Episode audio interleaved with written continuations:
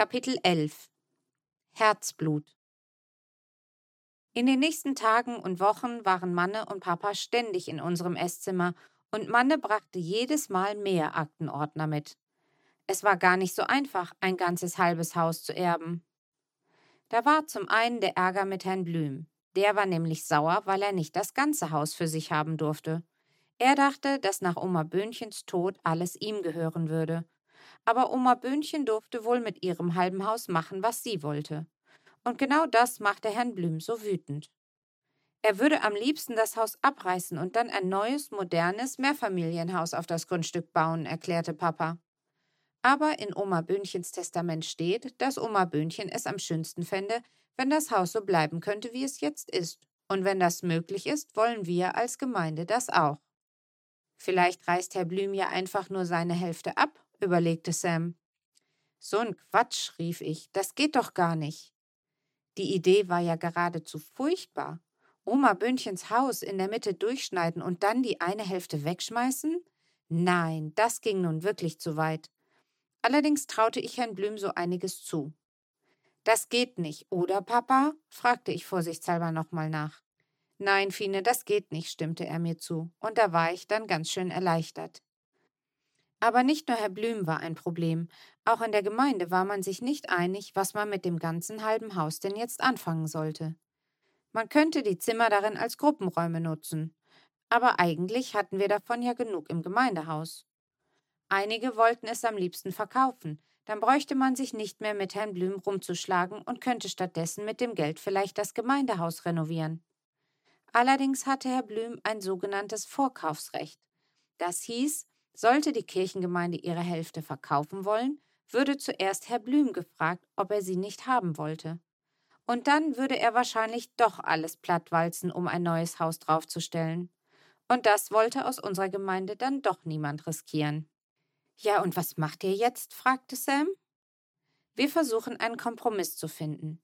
Wir hoffen, dass es eine Lösung gibt, mit der sowohl die Gemeinde als auch Herr Blüm einverstanden ist. Aber das kann noch etwas dauern, weil wir erst mal warten müssen, bis Herr Blüm nicht mehr ganz so wütend ist. Wenigstens ist sein Rechtsanwalt ja ein ganz netter Kerl, meinte Mama. Dem war der Auftritt von Herrn Blüm richtig peinlich. Der Auftritt, wie Mama es nannte, hatte stattgefunden kurz bevor Herr Blüm mit mir oder vielmehr mit meinem Eis zusammengestoßen war. Der Notar hatte das Testament von Oma Böhnchen vorgelesen, und da hatte Herr Blüm eben erfahren, dass ihm zwar nach wie vor die eine Haushälfte gehörte, aber die andere Hälfte nun die Gemeinde erben sollte. Und da war er dann völlig ausgeflippt. Er hatte getobt und geschrien, dass man ihn betrogen hätte und dass er ein Anrecht auf das Haus habe. Schließlich sei er mit Oma Bündchen verwandt gewesen. Papa erzählte, dass der Notar und sein eigener Rechtsanwalt versucht hätten, Herrn Blüm zu erklären, dass er zwar mit ihrer Schwester verheiratet gewesen sei, dass das für einen Anspruch auf die Erbschaft aber nicht ausreichen würde. Dafür müsse man nämlich blutsverwandt sein. Da dies nicht der Fall sei, könne er das Testament auch nicht anfechten. Und auch wenn ich nicht alles davon verstanden hatte, so viel war klar. Was Oma Böhnchen mit ihrer Hälfte des Hauses anstellte, war ganz allein ihr überlassen. Papa meinte, dass er nicht glaube, dass Herr Blüm an diesem Nachmittag irgendetwas verstanden hatte, außer dass das Haus zur Hälfte der Kirchengemeinde gehören würde. Was ist denn blutsverwandt? wollte ich wissen. Hm, gute Frage, sagte Papa. Also, wenn eine Frau ein Baby in ihrem Bauch hat, bekommt das Baby alles über die Mama, das Essen, die Wärme und auch das Blut. Wenn das Baby dann zur Welt kommt, hat es in sich immer noch das Blut der Mama. Dann bin ich mit Mama blutsverwandt, aber nicht mit dir? Äh, doch, sicher. Du bist ja auch. Meine Güte, ist das kompliziert. Papa runzelte angestrengt die Stirn. Also, ein Baby ist ja eigentlich aus zwei Teilen gemacht.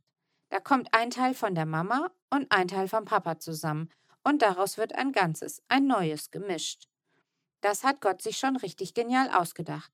Wenn man dein Blut untersuchen und es mit meinem und Mamas Blut vergleichen würde, dann könnte man genau sehen, dass wir deine Eltern sind. Es ist unserem nämlich sehr ähnlich, aber eben ein Mischmasch aus uns beiden und deswegen etwas ganz Eigenes, Einzigartiges. Und weil ich mit euch blutsverwandt bin, könnte ich unser Haus erben? Papa lachte. Nein, leider nicht. Das Haus gehört uns nämlich gar nicht.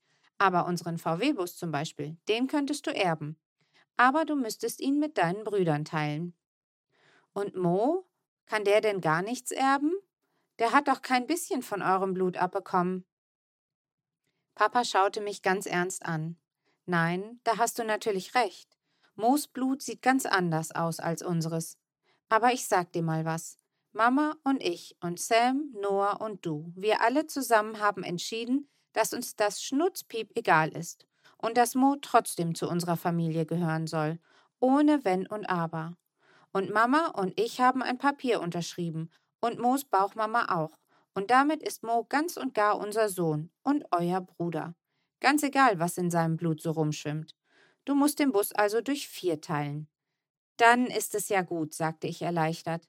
Das wäre ja nun wirklich zu dumm, wenn Mo uns Knallköpfe alle hier aushält und dann noch nicht mal ein Stück vom Bus abbekommen würde.